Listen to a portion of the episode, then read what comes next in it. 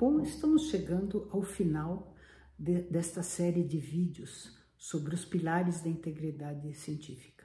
E hoje vamos abordar um tema relevante e atual que permeia toda a sociedade, que é a responsabilidade na formação e supervisão dos nossos jovens cientistas.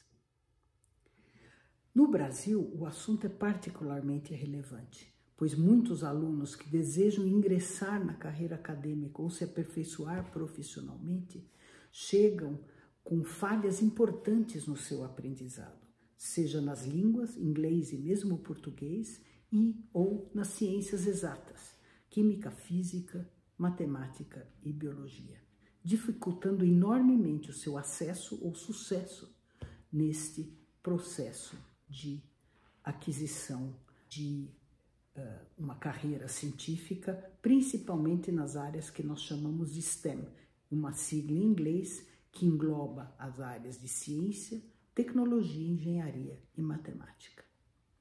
Assim, a responsabilidade do professor e supervisor desse aluno fica ainda maior na busca de ajudar estes jovens de formas produtivas e inovadoras para vencer essas falhas e gaps na sua formação. Começamos por ressaltar que o Código de Conduta Responsável escrito por Nicholas Tenek, do Escritório Americano de Integridade Científica, em 2007, e de livre acesso na internet, define os nove temas centrais a serem cuidados englobam o conjunto de responsabilidades de um pesquisador. Notem na figura ao lado, a, o item 5, que diz que a responsabilidade na mentoria e no treinamento. Mas todos os nove itens, inclusive proteção do sujeito da pesquisa, bem-estar dos animais em laboratório, conflitos de interesse, gestão de dados, pesquisa em colaboração, autoria, revisão por pares, todos precisam ser ensinados aos alunos para uh, que eles possam se desenvolver plenamente, conforme inclusive o tipo de trabalho a ser desenvolvido. Além disso, na minha opinião pessoal, fruto da experiência de muitos anos na orientação e supervisão de alunos de graduação, pós-graduação e pós-doutorado, é de que as qualidades pessoais de cada aluno tem uma enorme influência no resultado final.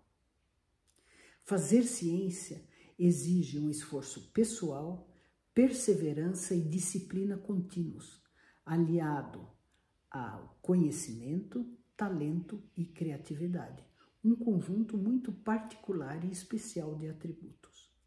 Desenvolver e aperfeiçoar esses atributos num cenário de pandemia e home office é ainda mais desafiador. Isso torna os soft skills uh, essenciais para a retenção e progresso dos seus mentorados. Compreensão e tolerância facilitam uh, o ambiente inclusivo e convida a uma reflexão dos mentorados, convidando-os os a agir sempre pensando na sua no seu papel social, com colegas e professores, no seu papel na pesquisa e na ciência, e neste processo permitem adquirir o seu próprio compasso que irá norteá-los durante toda a sua carreira. Pareço muito otimista? É, eu sou otimista. Eu acredito que, se não todos, a maioria de nós pode é, criar e aprender a conviver de forma positiva nesse nosso, nosso novo estado das coisas.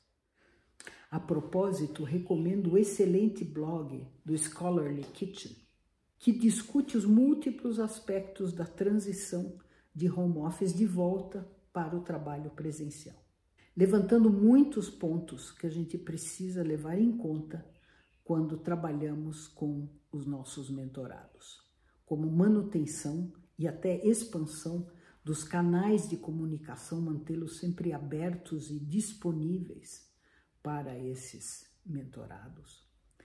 É, atenção redobrada para a saúde mental, cuidado especial com aqueles que têm dificuldades ou menos recursos, a flexibilidade em organizar os horários de trabalho no remoto ou presencial e investimento na qualidade das reuniões híbridas, né? e até distribuição equitativa de horários, né? permitindo que as tarefas comuns a todos sejam feitas não por poucos indivíduos, mas por todos os indivíduos da equipe. Finalmente, recomendo a leitura de dois excelentes artigos.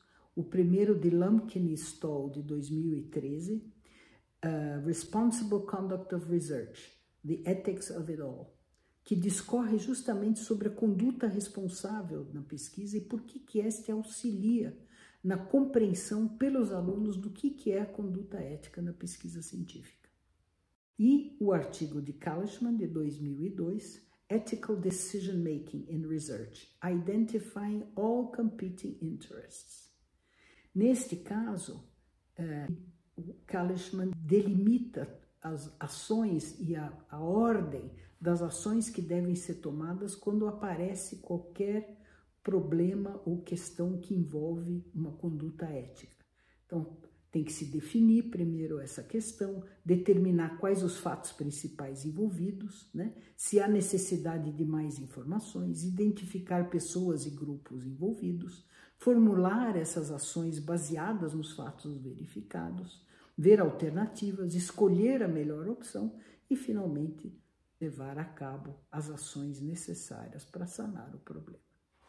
Esse artigo, de fato, enfatiza a forte ligação que tem entre a capacidade de tomar decisões éticas e a conduta responsável na pesquisa, ressaltando que as responsabilidades devidas a si mesmo, ao processo da pesquisa, aos colegas pesquisadores e, a, e, a, e aos sujeitos da pesquisa, à instituição, à sociedade e mesmo o próprio meio ambiente são importantes para ajudar a tomar a melhor decisão.